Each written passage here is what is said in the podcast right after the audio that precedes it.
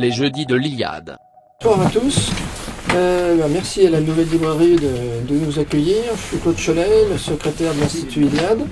Euh, bah, C'est le, le jeudi euh, de l'Iliade de la rentrée, le premier de l'année euh, 2024, donc ben, ben, bonne année. Et nous allons célébrer cette année avec, Pierre Gripari. Alors, Pierre, Gripari, il se trouve que je l'ai connu brièvement, je l'ai rencontré qu'une fois, euh, un, an, euh, un an avant sa mort, c'est-à-dire à peu près au moment où il commençait à avoir euh, du succès et avoir une survie économique moins précaire qu'auparavant, parce que toute sa vie, il a vécu pratiquement comme, comme un étudiant. hein. Alors il avait un petit boulot alimentaire à côté, et puis le reste du temps, mais il se consacrait à, à son œuvre, hein, puisqu'il a écrit plus d'une cinquantaine de livres. Euh, moi, j'ai découvert d'abord par les, livres pour enfants. Euh, bon, la Conte de la rue Broca, la, la Patrouille du Comte, euh, etc. Puis après, j'ai découvert ces, ces livres pour adultes qui peuvent parfois être un peu plus riches euh, que ces livres pour euh, enfants. Et c'était un personnage fantasque et, fantasque et, et délicieux, Euh, d'une simplicité, d'une euh, humilité euh, absolue. Et euh, je me rappelle, quand je l'ai rencontré, il s'est présenté, il m'a dit euh, Je suis un homosexuel euh, gréco-normand. Bon, bon, je trouvais que c'était une, une entrée en matière, euh, en matière comme, que- comme une autre. Je ne vais pas vous parler de son œuvre, c'est plutôt Raphaël Pajares, qui est professeur d'espagnol et qui est surtout aussi le président de l'association Secrétaire le secrétaire général, secrétaire général des, des amis de Pierre Gripari, euh, dont je suis membre. Euh, Oui, et euh, je vous conseille très vivement d'adhérer à cette admirable association. Raphaël est professeur d'espagnol. Euh, il connaît admirablement l'œuvre de Pierre Gripari. Et Raphaël, je, vous cède le micro. Merci. J'en- ai pas, mais je vous cède quand même. Merci, bonsoir à tous et merci d'être venus. Alors je vais vous parler de, de Pierre Gripari euh, et plus exactement euh, de, de l'écrivain évidemment et de l'écrivain euh, pessimiste qu'il faut lire. Je vous expliquerai euh, ce qu'il voulait dire par euh, pessimiste joyeux, j'ai oublié l'adjectif joyeux, excusez-moi, et pourquoi est-ce qu'il faut euh, lire Pierre Gripari? Alors, euh, qui était Pierre Gripari? Pierre Gripari était un homme qui a consacré toute sa vie à la littérature, mais vraiment toute sa vie. Il a commencé à écrire euh, très tôt, il le dit lui-même dans l'émission de Radioscopie avec Jacques Chancel qui a été enregistrée le 30 et diffusée le 30 avril 1978 sur France Inter. Il disait qu'il avait commencé euh, à écrire à l'âge de 7 ans suite à la lecture d'une nouvelle de Prosper Mérimée qui était Matteo Falcone. Et ensuite, euh, il y a d'autres euh, auteurs qui l'ont inspiré évidemment et d'autres livres que sa mère lui a mis entre les mains puisque sa mère était une grande lectrice et c'est elle qui lui a vraiment donné le goût de la, de la littérature. Je vais y revenir tout à l'heure. Il cite par exemple Cro-Blanc qu'il a énormément, euh, énormément marqué, les grandes espérances de Charles Dickens, euh, etc.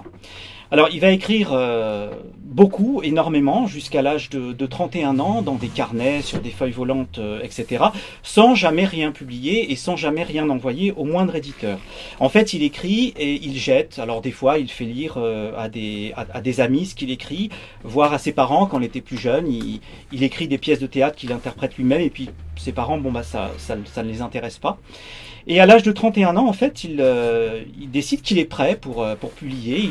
Il, a atteint une certaine maturité, alors il ne jette plus rien. Et euh, je disais aussi que Pierre Gripari n'a jamais cessé d'écrire, et j'en veux pour preuve que euh, à partir du moment où il a commencé à publier avec Pierrot la Lune en 1962, j'y reviendrai tout à l'heure, et en 1963, excusez-moi, 62 c'est sa pièce Lieutenant Tenant. À partir du moment où il a commencé à, à écrire et à publier en 1963 jusqu'à sa mort en 91, et bien au-delà puisque deux livres posthumes seront publiés, le premier en 91, un roman monoméron, et le deuxième un recueil de fables, Fables et Confidences en 1995.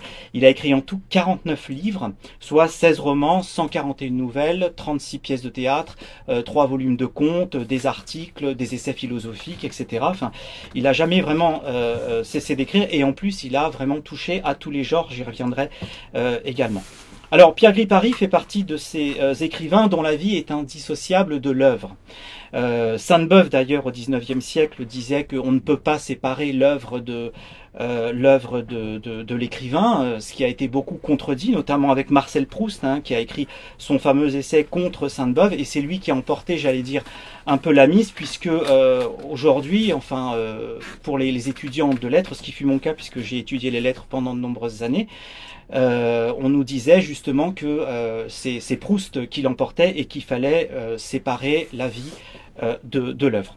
Mais pour Gris Paris, non. Hein, je, confirme que sa vie est absolument euh, indissociable de son œuvre, puisque la plus grande partie est biographique, voire même euh, autobiographique.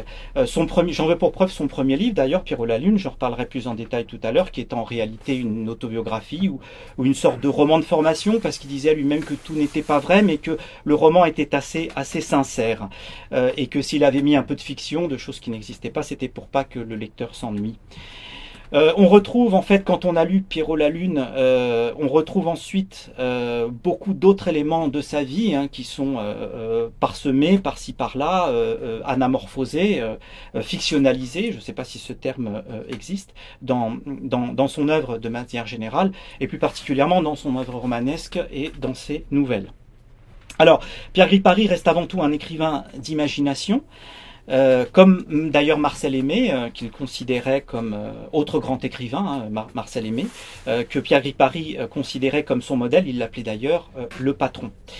Euh, Pierre Gripari est un écrivain qui s'est aussi inspiré des mythes et des folklores euh, européens, notamment dans ses contes pour enfants. On retrouve euh, des, sorcières, la sorcière qui est aussi en réalité, j'y reviendrai, l'image de sa propre mère, hein, ce sans aucune animosité, des dragons, des géants, des chevaliers, des histoires de princes et de, de princesses.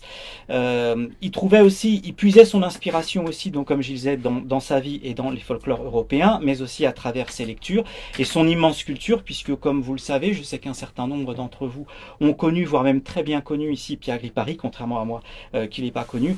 Euh, vous m'avez tous dit que Pierre Gripari était un, homme extrêmement, euh, extrêmement brillant, certes, mais aussi extrêmement cultivé. Alors je le disais, Dickens l'inspirait, mais pas seulement. Il y a aussi Afanassiev pour les contes. C'est d'ailleurs en lisant Afanassiev qu'il s'intéressera plus particulièrement aux contes avec les contes de la rue Broca, etc. Dostoïevski, appelé, qu'il cite beaucoup, hein, appelé euh, avec son âne, Homère euh, et tant d'autres. La Bible également euh, l'a beaucoup inspiré. Euh, il, aimait beaucoup la Bible et en particulier l'Ancien Testament pour, euh, pour, pour son épopée. En fait, il considérait que c'était un livre, un véritable chef-d'œuvre, hein, extrêmement vivant, entraînant, inspirant, passionnant. Et d'ailleurs, la, la Bible, j'en parlais tout à l'heure ici avant de venir avec l'un d'entre vous, qui me posait cette question est-ce que la, Bible est réellement le livre qui n'a jamais quitté la bibliothèque de Pierre Bien, la réponse est oui, puisque vous saviez que quand on, offrait un livre à Pierre Gripari ou quand il en achetait un, une fois qu'il l'avait lu, il l'avait dans la tête complètement, il n'avait plus besoin de le relire, et ce livre était offert ensuite à euh, ses proches.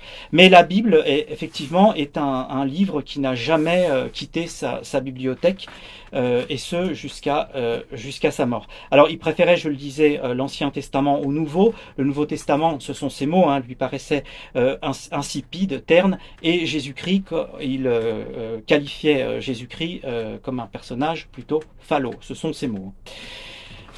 Alors, qui est Pierre Gripari en détail? Donc, je le disais, Pierre Gripari est un écrivain français, né le 7 janvier 1925 à Paris, d'un père grec de l'île de Mykonos. Son grand-père, d'ailleurs, donc le père de son père, avait été maire de l'île de, Mykonos. Une rue, d'ailleurs, porte son nom. Moi, je n'ai jamais mis les pieds à mais c'est ce qui m'a été euh, rapporté. Sa mère était normande, installée à Paris très jeune, une femme plutôt moderne pour l'époque, assez indépendante. Elle était manucure. Euh, très tôt, donc, la mère euh, est décrite dans les œuvres, de, enfin, dans les premiers écrits plutôt de Pierre Ripari, comme je le disais tout à l'heure, et ce sans aucune animosité, comme une sorcière. Hein, c'est comme ça qu'il l'a qu'il l'a qualifiée, mais une sorcière qui va en même temps lui transmettre c'est assez paradoxal, mais le goût vraiment de la, de la, de la lecture.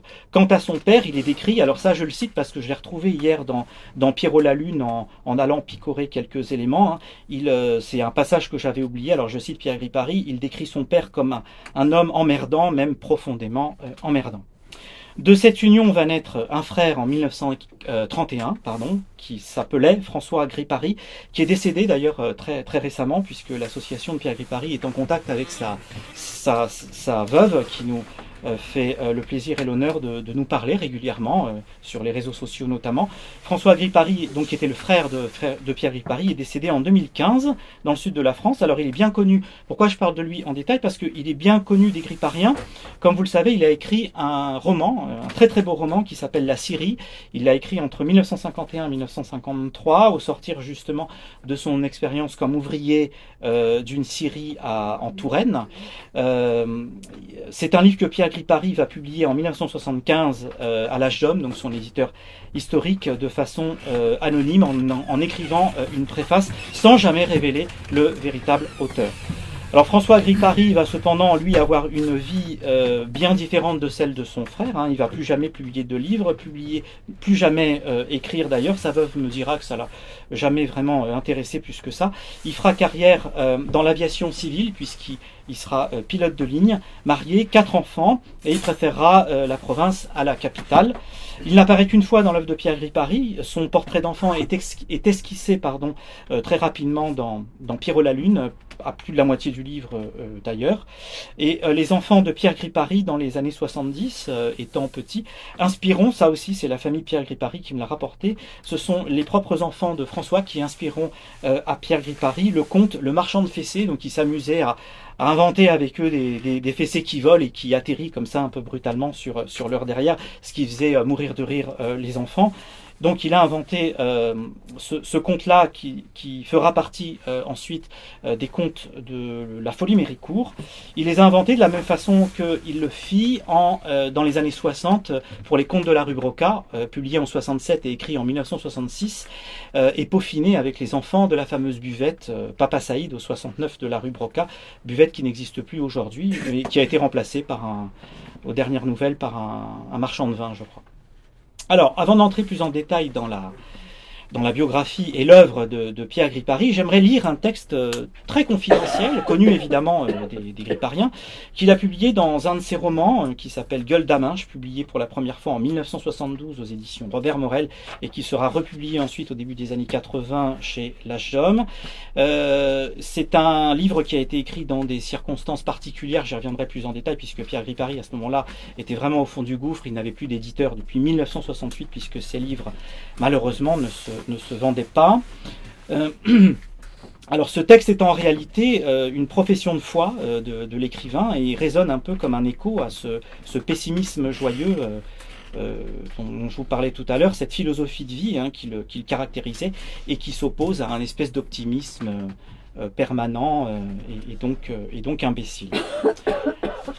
L'homme ne vit pas seulement de pain, il vit aussi de rêves, et la fonction fabulatrice est une fonction vitale, Rien d'étrange à cela quand on songe à ce qu'est la condition humaine. Car enfin, qu'est-ce qui nous attend? En tant qu'individu, l'agonie et la mort. Et en tant qu'espèce. Que le, soleil, éclate en supernova ou se réduise en naine blanche, que ce soit par le froid ou le chaud, également l'agonie et la mort. Telles sont nos certitudes. Ah, s'il y avait Dieu. Mais nous en savons trop. Certes, un individu bien doué peut vivre dans le vrai, dans l'absurde, lucidement, en se refusant tous les espoirs trompeurs. Mais le genre humain en est incapable. L'humanité n'a plus la foi, et elle crève d'angoisse. Elle n'est pas faite, la pauvre, pour supporter la simple, la banale, la désolante vérité. Plus que jamais, il lui faut des rêves. C'est pourquoi il n'y a rien de plus beau, ni de meilleur, ni de plus important au monde que de raconter des histoires. C'est mon métier et j'en suis fier. Bien avant Gutenberg et Pasteur, je place au premier rang des bienfaiteurs de l'homme, avec un grand H, les génies inconnus qui ont conçu l'histoire de Podane, de Blanche-Neige ou de Cendrillon. J'ai parlé, autre part, de l'émerveillement, du sentiment de fraternité joyeuse qu'ont éveillé en moi, lorsque j'étais enfant, des livres comme Cro-Blanc ou David Copperfield. J'ai retrouvé cela depuis avec Homère, Tolstoï, Gogol, Kipling, Céline. Ce qu'ils m'ont apporté n'était pas quelque chose d'accessoire, ce n'était pas du luxe ni du superflu. C'était, c'est au contraire quelque chose d'essentiel, de vital. J'écris pour être aimé. Excusez-moi, je suis un peu ému parce que c'est, voilà, c'est très très beau et ça me, ça me porte aussi. J'écris pour être aimé longtemps après ma mort, comme j'ai aimé Dickens. J'écris pour faire du bien, comme Jack London m'a fait du bien, à quelques individus que je ne connaîtrai jamais, dont les pensées ne seront pas les miennes, qui vivront dans un monde que je ne puis concevoir. J'écris pour eux pourtant, pour les consoler d'être, pour qu'ils se sentent moins seuls devant leur destinée qui sera comme la nôtre, et même si par ailleurs tout change, de rire et d'espérer, de souffrir et de mourir. Alors, on peut ajouter à cette profession de foi, et pour éclairer davantage la, définition de, de son pessimisme joyeux que Pierre Gripari se caractérisait comme un, je cite, un martien observant le monde des hommes avec une curiosité amusée, étranger au monde terrestre. Il sera fidèle tout au long de sa vie d'ailleurs à ce personnage de, martien, puisqu'il a écrit quelques semaines avant de mourir, dans son dernier carnet pardon, personnel, que l'association des Amis Pierre Gripari a pu retrouver et acheter il y a quelques semaines à un marchand pour bibliophile. Euh, donc il y a quelques semaines, il a écrit euh, dans ce carnet la phrase suivante que j'ai notée euh, En vieillissant, je me sens de, mieux en mieux dans ma peau, mais de plus en plus étranger dans cet univers. Alors, euh, je vous propose maintenant d'entrer plus en avant encore dans la biographie de, de, de, Pierre Gripari, sans vous compter toute son enfance évidemment, son adolescence et sa vie d'adulte pas parce que vous êtes euh, debout et que moi je suis assis, mais parce qu'il l'a admirablement fait dans deux récits autobiographiques, euh, je le disais assez sincère, hein, je le cite, je mets ça entre guillemets, comme il le dira, euh, donc où le, peu de fiction qu'il a ajouté était pour distraire le lecteur afin qu'il ne s'ennuie pas. Ces deux récits sont les suivants, donc Pierrot la Lune, qui, qui, est, ici, qui est son premier livre publié grâce à, l'intervention de Michel Léon en 1962 aux éditions de la Table Ronde donc avec son talent, euh, son talent de, conteur, car Pierre Gripari, avant d'être euh, écrivain, était un, surtout un, grand conteur. Il raconte son enfance. Le livre commence euh, dans, son, dans son berceau et s'arrête à peu près à la fin de son, de son adolescence. C'est un livre qui a été écrit en cinq ans, dans les années 50. Il a écrit, été écrit en, en deux parties. Euh, il a été refusé par tous les éditeurs de la place euh, de Paris avant l'intervention de, Michel Déon, dont on peut les citer, hein, euh, Gallimard et puis Robert Canters. Alors c'est peut-être un personnage qui est devenu inconnu aujourd'hui, mais c'était un grand éditeur, enfin un éditeur connu sur la place de, Paris, essayiste qui, a, qui est passé d'ailleurs plusieurs fois chez Bernard Pivot à l'époque d'Apostrophe et qui officiait chez De Noël. donc Pierrot la Lune peut être à la fois pris comme une sorte de roman de formation, hein, selon ce que disent certains grippariens, ou une autobiographie, selon ce que disent euh, d'autres grippariens, dont euh, moi-même. Grippari s'y livre avec euh, sincérité. Alors, je donne plusieurs thèmes qui sont présents dans, dans, Pierrot la Lune et qui n'étaient pas communs pour, pour, l'époque. Alors, il y a l'alcoolisme de, sa mère, la guerre de 39-45 et son exode, sa passion pour la littérature et la musique classique, la liaison hors mariage de sa mère et le désespoir de celle-ci, puisque sa mère avait, euh, avait un, un amant son rêve euh, d'être écrivain, ses relations conflictuelles avec son père, son départ pour Paris, ses amitiés intellectuelles, son homosexualité et ses deux premières aventures euh, sentimentales et sexuelles. La première avec un, soldat belge, le tout est effectivement décrit avec beaucoup de, pudeur, et la seconde avec un artiste célèbre dont le nom n'a jamais été euh, mentionné. on peut révéler aujourd'hui son identité puisqu'il est mort, c'était Charles Trenet. la mort de ses parents, etc. Et enfin, euh, la seconde euh, partie de cette euh, autobiographie paraîtra bien plus tard, en 1984.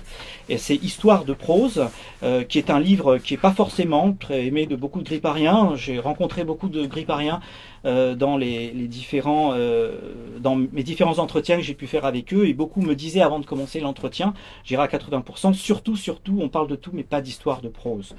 Alors, il faut entendre dans euh, histoire de prose le prose hein, en argot, qui veut dire le, le derrière, les fesses, et non la prose poétique. Histoire de prose peut donc être traduit par histoire de fesses. C'est un récit érotique homosexuel je rejoins euh, beaucoup de grippariens qui disent que ça n'est pas le meilleur livre de, Pierre Gripari, on est tout à fait d'accord, non pas parce que c'est un récit homosexuel, le thème en soi ne m'offusque pas, mais par certaines pratiques qu'il peut donner euh, en, détail. Voilà. Par contre, euh, le livre a un, grand intérêt, et cet intérêt se situe surtout dans les pages critiquant le petit milieu littéraire parisien que Gripari a conspué jusqu'à la fin de ses jours. Je fais d'ailleurs ici une parenthèse pour dire à ceux qui souhaiteraient lire alors je pense qu'ici vous avez tous lu Gripari, mais euh, il y aura des gens sur internet qui, écouteront euh, euh, cet exposé ou qui verront cet, exposé.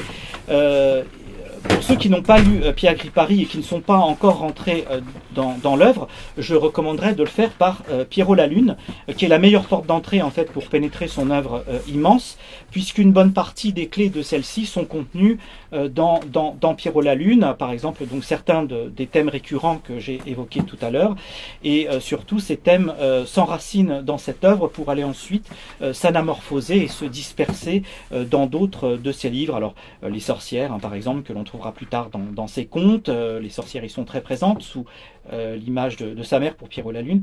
Euh, l'intérêt porté aux religions et à la Bible en, particulier, son goût pour la philosophie et les idées, son pessimisme joyeux, évidemment. Alors si, comme le disait le philosophe Alain de Benoît, hein, dans, un entretien que nous avons réalisé en avril dernier sur, euh, sur Pierre Gripari, euh, il n'y a pas de livre qui se détache de son œuvre. On ne peut pas parler, un peu comme Marcel Aimé d'ailleurs, on ne peut pas parler d'un chef-d'œuvre qui se détache, mais plutôt d'une espèce de continuité. Hein. Chaque livre est une sorte de, chapitre. On peut quand même dire que certains livres reviennent souvent dans les conversations euh, gripariennes, et on peut recommander les, les, livres suivants. Alors ce sont aussi les livres que lui recommande en partie dans dans l'émission qu'il a enregistrée avec Jacques Chancel. Alors Phosphorenologue, hein, qui est un véritable... Euh, je disais qu'il n'y avait pas vraiment de chef-d'œuvre, mais si on doit parler d'un chef-d'œuvre, pour moi celui-ci en ferait partie, écrit en 1964 et publié aux éditions de la Table Ronde, La vie, la mort et la résurrection de Socrate Marie Gripotard en 68, Frère Gaucher ou le voyage en Chine en 75 et Patrouille du Comte en 1982. Alors celui-là, effectivement, euh, Pierre Gripari ne le citait pas puisque l'émission de Chancel était 78 et le livre n'avait pas encore été écrit. Je reviendrai d'ailleurs sur Patrouille du Comte un peu plus tard euh, euh, dans cet exposé. Alors, pour continuer sur la, biographie de, Pierre Gripari et avant de rentrer plus profondément dans son œuvre, voici quelques dates importantes, non exhaustives de la vie de, Pierre Gripari. Euh, j'en commenterai certaines. Alors, je le disais, 7 hein, janvier 1925, naissance de Pierre Gripari à Paris. C'est important puisque c'est une ville dans laquelle il va vivre, sauf parenthèse euh, provinciale, j'y reviendrai, il va vivre toute sa vie et il va écrire l'ensemble de ses, de ses livres. 23 septembre 1931, c'est la naissance de son frère François, qu'il appelle affectueusement euh, Fanfan. Euh, d'ailleurs, c'est sous ce, nom-là qu'il apparaît aussi dans, dans Pierrot la Lune, euh, de mémoire. En 1939, c'est le départ pour la Touraine, puisque sa mère avait un, amant et elle a fait acheter à son père une maison en Touraine. donc il part avec ses parents en, Touraine et la guerre éclate et donc il reste coincé en province. En 1941, euh, bah, la mère et son amant se, séparent, ce qui la rend euh, très triste et la plonge dans un désespoir, une dépression euh, profonde, et elle se tue en fait à l'alcool. Donc sa mère meurt en 1981, ah, en 1941 pardon, d'une de différentes crises de délirium tremens, alors que lui passe la première partie de son bac de philosophie. En 1943, il rentre en Hippocagne au lycée Louis-le-Grand, hein, qui est pas très loin d'ici, à Paris. Le 7 juin 1944, c'est la mort de son père à Saint-Dié, en Touraine également. Donc Saint-Dié, c'était euh, euh, la ville dans laquelle la, mère avait fait acheter au père une, maison, puisque son, donc je le disais, euh, l'amant était installé là-bas. L'autocar du père a été mitraillé en fait par un avion américain. Il y a eu 16 morts, dont le père, une plaque commémorative d'ailleurs, a été installée à Saint-Dié et qui, qui nous remémore cette, cet événement alors, c'est la même année, donc il devient orphelin euh, très très jeune et se retrouve euh, euh, avec son frère qui est plus jeune que lui, qui a à peu près, qui a un peu plus de, qui doit avoir 14-15 ans de, mémoire. Donc il, abandonne ses, études pour commencer à, travailler, mais il est très content puisque de toute façon, lui veut être écrivain, il veut pas devenir professeur, ni philosophe, ni, quoi que ce soit. Il veut devenir écrivain. Alors ça va, c'est là qu'il démarre ses, ses petits boulots. Euh, qui vont être essentiellement des, petits boulots dans, les, dans les bureaux, donc on dit aujourd'hui dans le domaine du, tertiaire, qu'il fera presque toute sa vie pour, dit-il, la niche euh, et la pâtée. Euh, il démissionne de ses, de ses emplois, donc, enfin de, son dernier emploi de bureau à mi-temps en 1979, lorsqu'enfin il peut vivre de ses droits d'auteur et plus particulièrement de ses droits d'auteur pour les contes publiés chez Grasset Jeunesse, avec évidemment les contes de la rue Broca qui font encore sa notoriété aujourd'hui. Ces contes seront mis au programme d'ailleurs. C'est pour ça qu'il euh, euh, peut vivre aussi de sa plume puisque ces, livres, euh, enfin ces contes seront mis au programme de l'éducation nationale. alors un peu plus tard en 1981 par Jack Lang, alors ministre de, l'éducation nationale, et ça permettra aussi davantage d'accentuer sa renommée. Septembre 46 à septembre 49, il s'engage dans les troupes aéroportées à Bayonne, chez les militaires. Il en garde d'ailleurs un, très très bon souvenir. Hein, il raconte toute cette période aussi, c'est très intéressant, euh, dans le deuxième volume de son autobiographie, euh, Histoire de prose.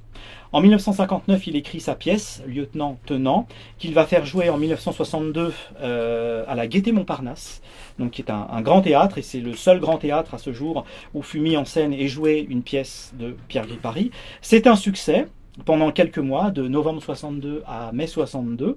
Mais euh, il se brouille rapidement avec le producteur qui trouve la pièce trop brève et en fait lui impose de, rajouter une scène. Alors Pierre Gripari ne veut pas et euh, il fait écrire cette, cette scène qu'il rajoute à, euh, à, la pièce. Alors là, Gripari va voir rouge puisqu'il détestait qu'on touche à ses, à, ses, textes. Il va se brouiller et là, les portes des grands théâtres vont se fermer définitivement. En 63, il publie donc Pierrot la Lune grâce à Michel Déon. Alors Michel Déon à l'époque n'était pas encore académicien, c'était un essayiste et un romancier qui publiait aux éditions de la Table Ronde et en fait, euh, en lisant une critique dans euh, Le Figaro ou Paris Match, je ne sais plus, il est allé voir euh, la pièce Lieutenant Tenant qu'il a beaucoup aimé. Il a demandé à rencontrer ce dramaturge inconnu hein, qui se définissait dans, le programme comme un écrivain non publié. Donc il a rencontré Pierre Gripari et voilà, c'est ce qui a permis à, à Gripari de publier un an plus tard Pierrot la Lune euh, aux éditions de la, Table Ronde. Alors on fait un petit bond dans le temps, 67, la publication des contes de la rue Broca, qui vont avoir euh, absolument aucun succès donc jusqu'en 1977, euh, et, grâce au dévouement d'un libraire, hein, Jean-Pierre Rudin, qui est un monsieur qui est décédé aujourd'hui, qui avait une, librairie à Nice, et qui va vraiment se battre pendant une dizaine d'années pour faire connaître les contes de la rue Broca auprès euh, des, écoles, des instituteurs, euh, des lecteurs, des enfants, euh, etc. En 68, Pierre Gripari, après avoir publié cinq livres à la table ronde, n'a plus d'éditeur puisqu'il ne, vend plus, donc on, refuse de, l'éditer. il va trouver un éditeur, donc Robert Morel, qui va rapidement faire faillite, qui va éditer deux livres, donc Gueule d'Aminche et un recueil de nouvelles qui s'appelle L'arrière-monde. En 75, il rencontre, enfin, il rencontre son éditeur historique euh, euh, Vladimir en 73, qui le, qui le publie en 75. Donc c'est là qu'il rentre aux éditions L'Âge d'Homme. Et les éditions L'Âge d'Homme vont absolument publier tout ce que Pierre Gripari va euh, écrire jusqu'au dernier. Hein, donc son, son, livre posthume. Et le premier livre qu'ils vont publier, c'est le Solilès, hein, qui est un recueil de, poèmes. Alors j'ai apporté le, le, Solilès et je vais, je vais vous lire un, un poème que j'aime beaucoup, euh, qui est dans le cycle euh, de, la, de la solitude, alors qui est aussi un poème, euh, on va dire, autobiographique, et qui nous donne un peu une, une image de, de, de, peut-être de la relation qu'il avait avec ses parents, ou en tout cas de ce qu'il pensait de, de, ses parents, ou d'avoir des parents de manière générale, puisque je vous rappelle cette phrase, hein, de, quand il est passé à, à l'émission de, de, Jacques Chancel, hein, quand mes parents sont morts, j'ai fait ouf. Voilà. Donc c'était assez particulier. Alors il en a fait un, poème hein, qui s'appelle euh, à, mes parents. Mes parents, mes pauvres parents, que vous fûtes mauvais prophètes. M'avez-vous répété Tu nous regretteras, mon fils, plus tard quand nous serons morts? Eh bien non, mon père et ma mère, dormez en paix, vous ne me manquez pas. Pas une fois depuis quarante ans je n'ai gémi de votre absence. Mais à chaque minute, au contraire d'une vie cependant besogneuse, je remercie le Dieu absent de ce que je suis resté seul et que vous n'êtes plus de ce monde. Seul, sans rien qui me pèse, seul, sans rien qui me possède. Sans attache, les mains, pardon, sans attache, les mains ouvertes, souverain, stérile, orphelin. J'ai refusé de prendre possession du passé par la terre ou la pierre, du futur par la femme et l'enfant. J'ai horreur de la glaise où s'englue la semelle du soulier boueux. Je déteste la maison de maître où s'additionnent, de jour en jour, les petites haines rongeuses. Mais plus que tout m'est insupportable la pitance prise en commun. Je hais la table de famille bordée de visages revêches, avec son éternel menu, soupe aux sourcils froncés, pain de reproches noirs, ragoût de rancœur recuite, arrosé d'une aigre rancune. Si vous saviez, mes chers parents, comme la vie sans vous peut être simple et bonne. Sans toi, la jeune fille que j'ai refusée pour femme, si tu savais ce que ma chambre peut être accueillante et complice. Sans vous, petits enfants, que j'ai dédaigné d'engendrer, le travail est doux et plaisant, le pain savoureux et solide, l'eau fraîche rit dans mon verre, et les livres, mes vieux amis, me content tout bas leurs merveilles. Alors, c'est à nouveau euh, un texte, enfin un poème qui s'inscrit totalement dans sa, dans sa ligne de vie, hein, sa ligne euh, philosophique de, euh, de, pessimiste, pessimiste joyeux. En 1982, donc on fait un autre bond dans le, dans le temps, il passe à Apostrophe le 12 février exactement, très célèbre émission sur Antenne 2 euh, présentée par Bernard Pivot. Il présente un roman qui n'est pas forcément un roman très très important dans sa, dans sa, dans sa bibliographie, qui est Moi Mitounet Jolie. Alors c'est un tout petit début de la, de la reconnaissance, puisque la presse ne parlait absolument pas de lui, enfin disons la, presse généraliste, de son existence en tant qu'écrivain. Et contrairement à d'autres écrivains, bizarrement, euh, qui eux n'étaient pas forcément d'ailleurs des écrivains bien pensants, de gauche, etc. Je pense par exemple à, Michel Tournier, euh, euh, Geneviève Dorman plus particulièrement, qui elle n'était pas forcément bien pensante et qui a été invitée plusieurs fois à Apostrophe. Pierre Gripari, lui, ne fera qu'une que, seule apparition. En fait, il n'y a pas eu d'autres. pourtant, il a écrit d'autres livres, mais il n'a plus jamais été invité. Voilà. Et enfin, en 1990, euh, la dernière année de sa vie, il note dans son dernier carnet, celui dont je vous parlais tout à l'heure que nous avons euh, acheté, le petit texte suivant, qui est une sorte d'autocritique euh, de sa, de sa condition d'écrivain, que j'aimerais vous lire. J'ai 65 ans, j'écris valablement depuis 33 ans et je publie depuis 27 ans, soit 41 volumes écrits à ce jour. Je termine ce mois-ci le 42e, dont 39 publiés.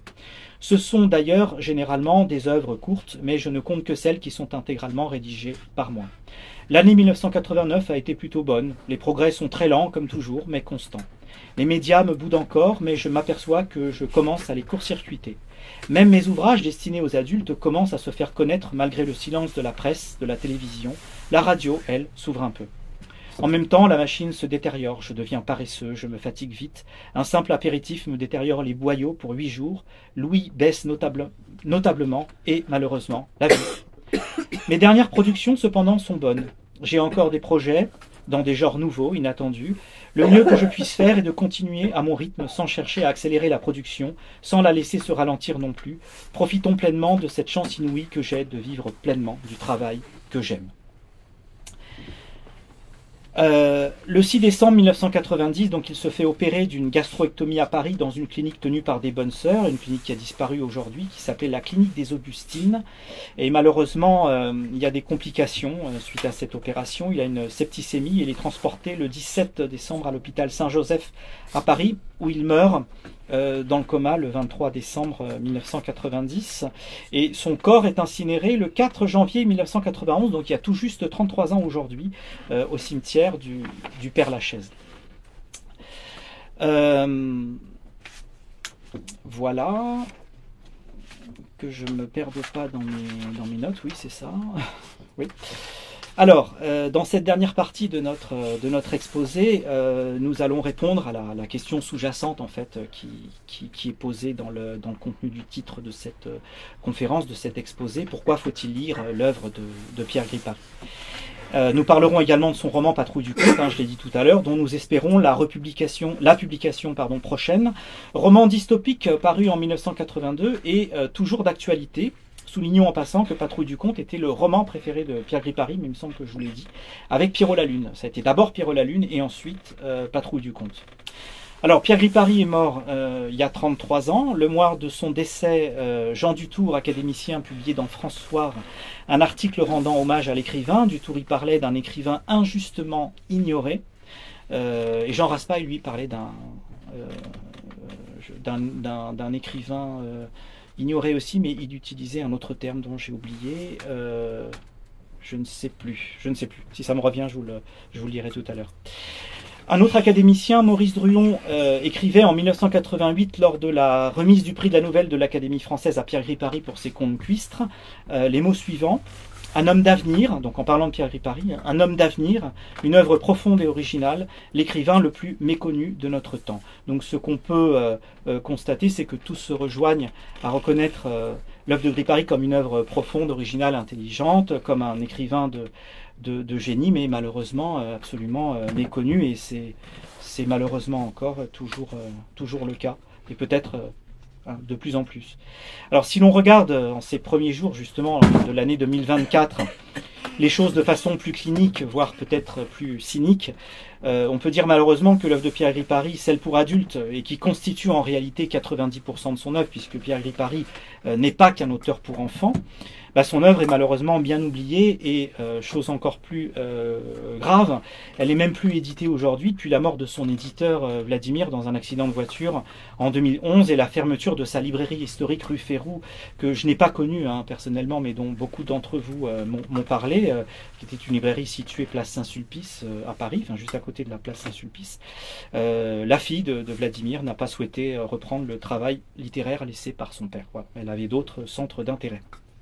Alors, œuvre profonde et originale, pour reprendre les adjectifs élogieux que nous a laissé feu Maurice Druon, l'œuvre de Pierre Gripari a adopté tous les genres existants en littérature, hein, le roman, le théâtre, la nouvelle, l'essai, le récit, l'article, le pamphlet, la lecture commentée, le roman épistolaire, euh, je pense par exemple à Frère Rocher le voyage en Chine, le roman de chevalerie avec le, Comte de Paris, euh, les contes, mais aussi les dessins. Il faut savoir que Pierre Gripari a laissé de nombreux dessins que nous, possédons, euh, qui étaient des dessins qui illustraient en partie ces contes. Ces dessins existent toujours et n'ont pour l'instant jamais été montrés au public, mais l'association des amis de Pierre Gripari souhaiterait évidemment les montrer prochainement euh, au, public. C'est un projet que, nous, que nous avons. Alors, que peut-on attendre de notre époque euh, Est-ce que Pierre Gripari va être euh, réédité Et que peut-on attendre de notre époque bah, au plus grand monde de lit Je ne vais pas dire plus personne puisque vous êtes là et les librairies existent encore. Mais enfin, la, réalité, et, j'ai été professeur pendant, pendant de nombreuses années, c'est que la, plus grand monde de lit et la vidéosphère a remplacé la graphosphère, comme disait Régis Debré. Euh, et les livres aujourd'hui euh, les plus vendus en France hein, chaque année sont euh, les mangas, le développement personnel et les coloriages pour adultes. Alors qu'en espérer Eh bien, vérité de la palisse. Voilà. Alors pourtant, bah, Pierre Gripari est toujours lu. La preuve. à sa mort, une association s'est créée en, en, juin 1991. elle existe encore et contribue humblement à faire vivre son œuvre et à rappeler que Pierre Gripari est toujours, pour reprendre les mots de Jean Dutour, injustement ignoré. Loin d'être dépassée euh, ou couverte de, de tâches de vieillesse, l'œuvre de Pierre Gripari, écrivain qui se fichait complètement des modes, comme Marguerite Yourcenar d'ailleurs, est en plus d'être toujours d'actualité et parfaitement visionnaire concernant notre époque. Alors, je vais prendre deux exemples. Il y a Monoméron, son dernier roman, euh, qui a été publié de façon posthume en 1991, en février 91, et qui annonce une accélération de la mainmise des États-Unis sur l'Europe, la déferlante de sa culture, je mets, entre culture, je mets culture entre guillemets puisqu'on parle des, États-Unis, la déferlante de sa culture sur la nôtre, le pourrissement complet du christianisme, pourrissement dans le sens où qui part en, lambeaux, hein, qui part en, poussière, et l'effondrement de l'instruction. Donc tout ça est raconté dans, dans Monoméron. Monoméron, c'est aussi le seul roman où Pierre Gripari se met en scène, hein, dans une fiction euh, complète et décalée, et où il met d'ailleurs en scène aussi sa, propre mort sous les roues d'une voiture en sortant de chez Danny. Euh, Danny, c'était le bistrot ouvrier en bas de chez lui, qui n'existe plus euh, malheureusement, qui a été remplacé par un bistrot bobo. et Pierre Gripari déjeunait là tous les midis avec les ouvriers et les artisans du quartier.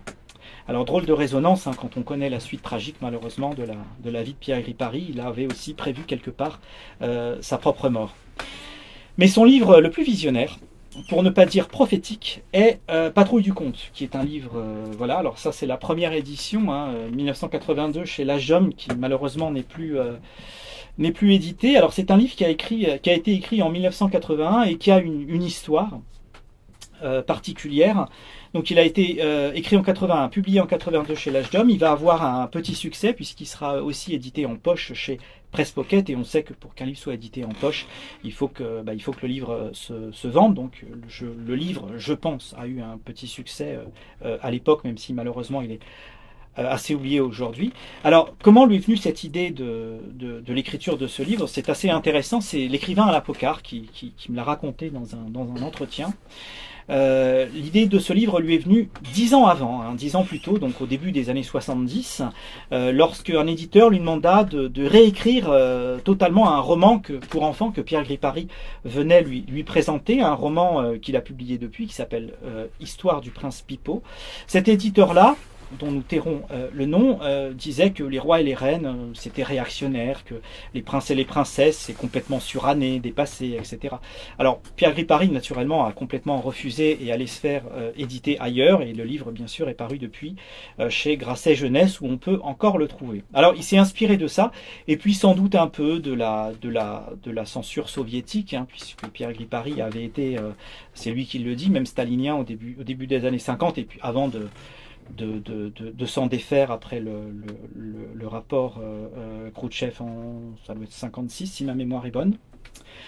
Euh, Patrouille du compte est, donc aujourd'hui quand, on le lit un avertissement de cette volonté de, pureté à, l'infini, de cet effacement, de cet enchevêtrement de, sensibilité hein, qui fait déboulonner les statuts par exemple, ou réécrire l'histoire, ou même la langue hein, avec euh, l'écriture inclusive. Les grands textes de la, littérature, ça ne plaît pas, alors euh, on les réécrit. Pareil pour les programmes euh, des matières. Hein. L'histoire, ça ne convient pas, eh bien, on va la refaire, on va la réécrire afin que celle-ci corresponde à la société que l'on voudrait voir, en fait. Hein.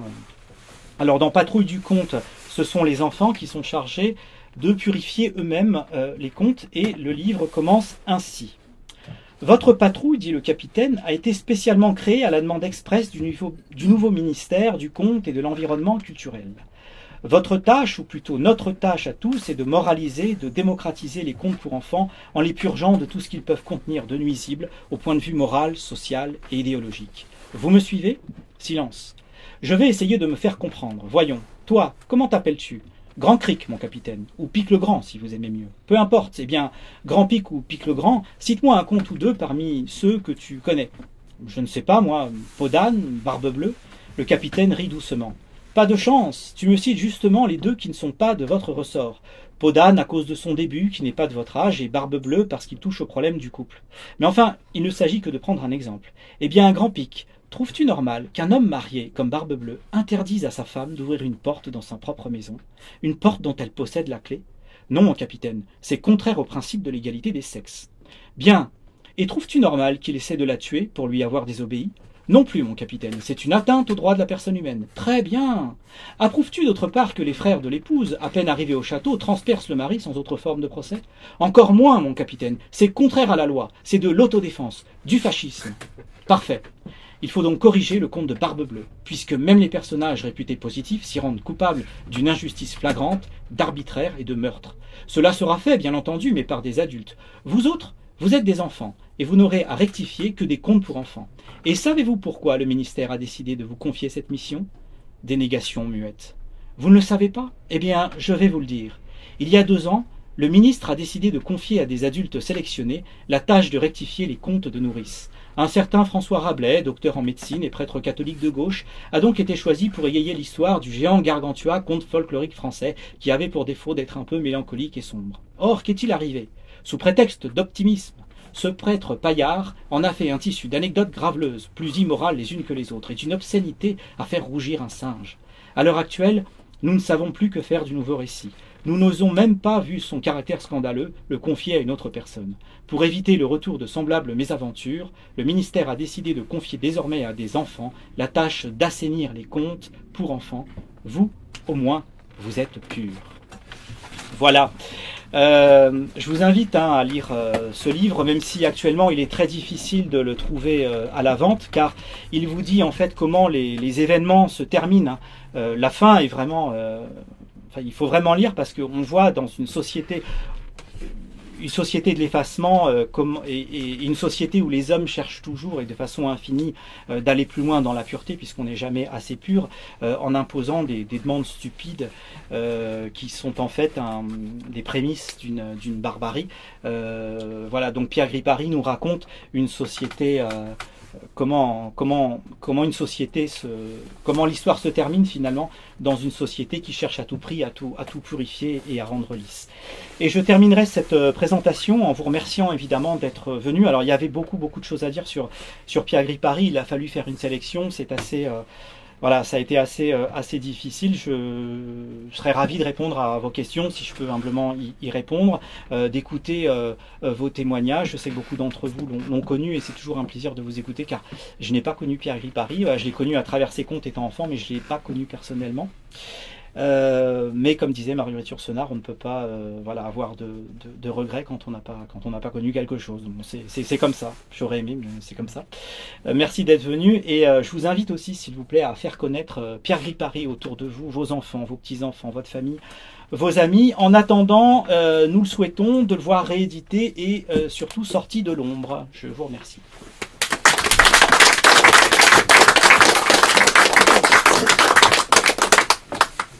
Bah, j'ai une question. Quels, sont les ouvrages disponibles facilement Alors, on peut trouver, pour répondre à votre question, toute sa littérature enfantine, évidemment, qui est toujours euh, euh, éditée chez Grasset, Jeunesse et rééditée chaque année, voilà, et qui fait partie maintenant des, classiques même de la littérature enfantine, et ça, ça roule tout seul.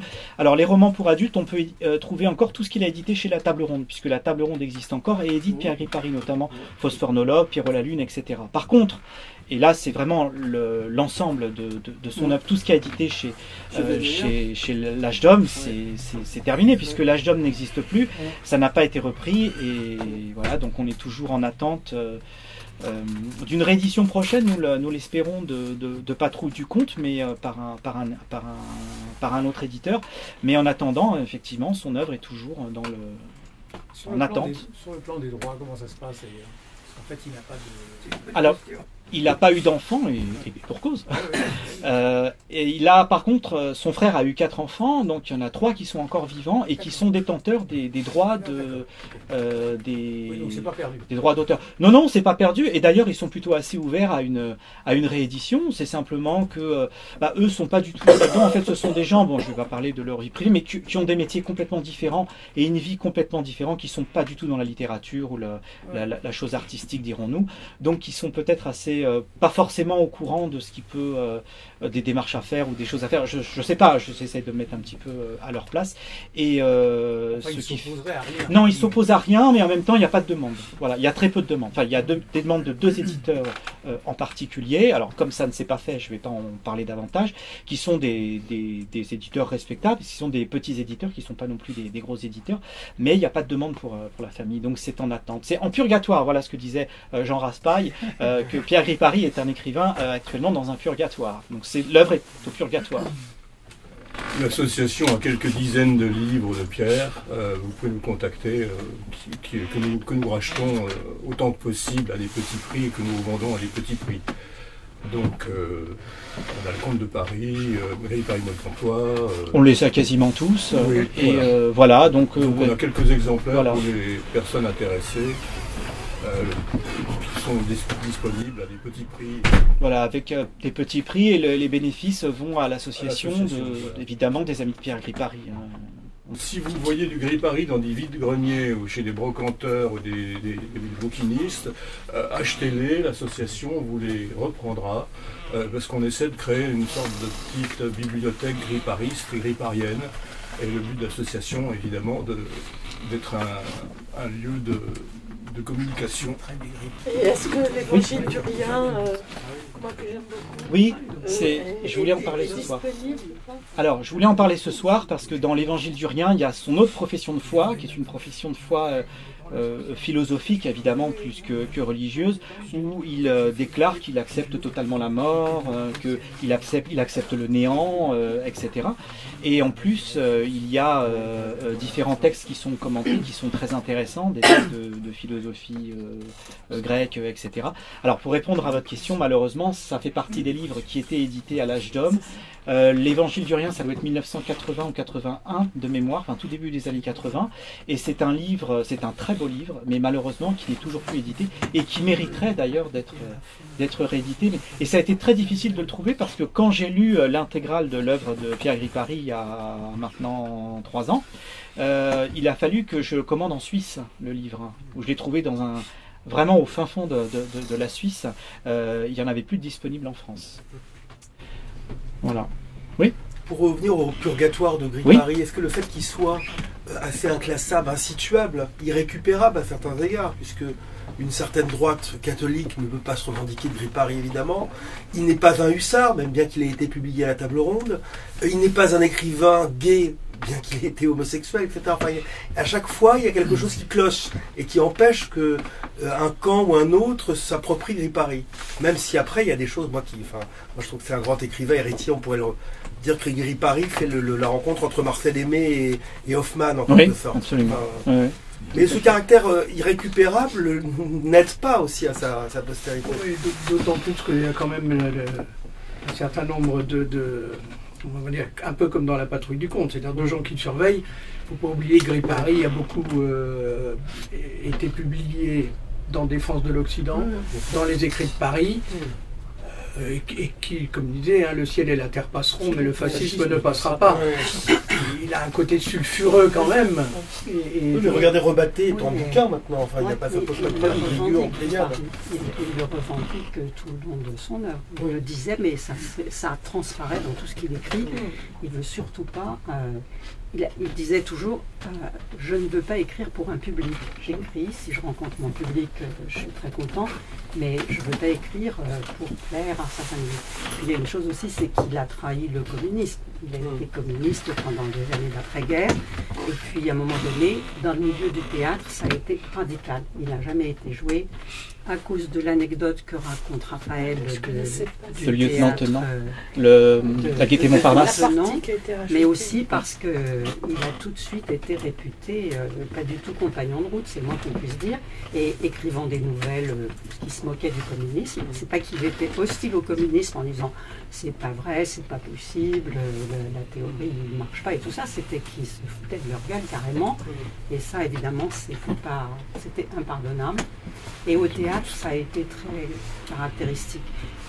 Pour les éditeurs, euh, c'est un petit peu différent quand même, mais enfin, la table ronde l'a publié aussi parce Ouais. qu'il il est- il était euh, il n'était pas communiste justement. À la table ronde, c'était il il avait cessé de l'être parce qu'à la table ronde, c'était un critère important. Il était trop arabe au moment où la, la table ronde publiait les gens de l'OS. Oui, Il y a eu Menahem Begin.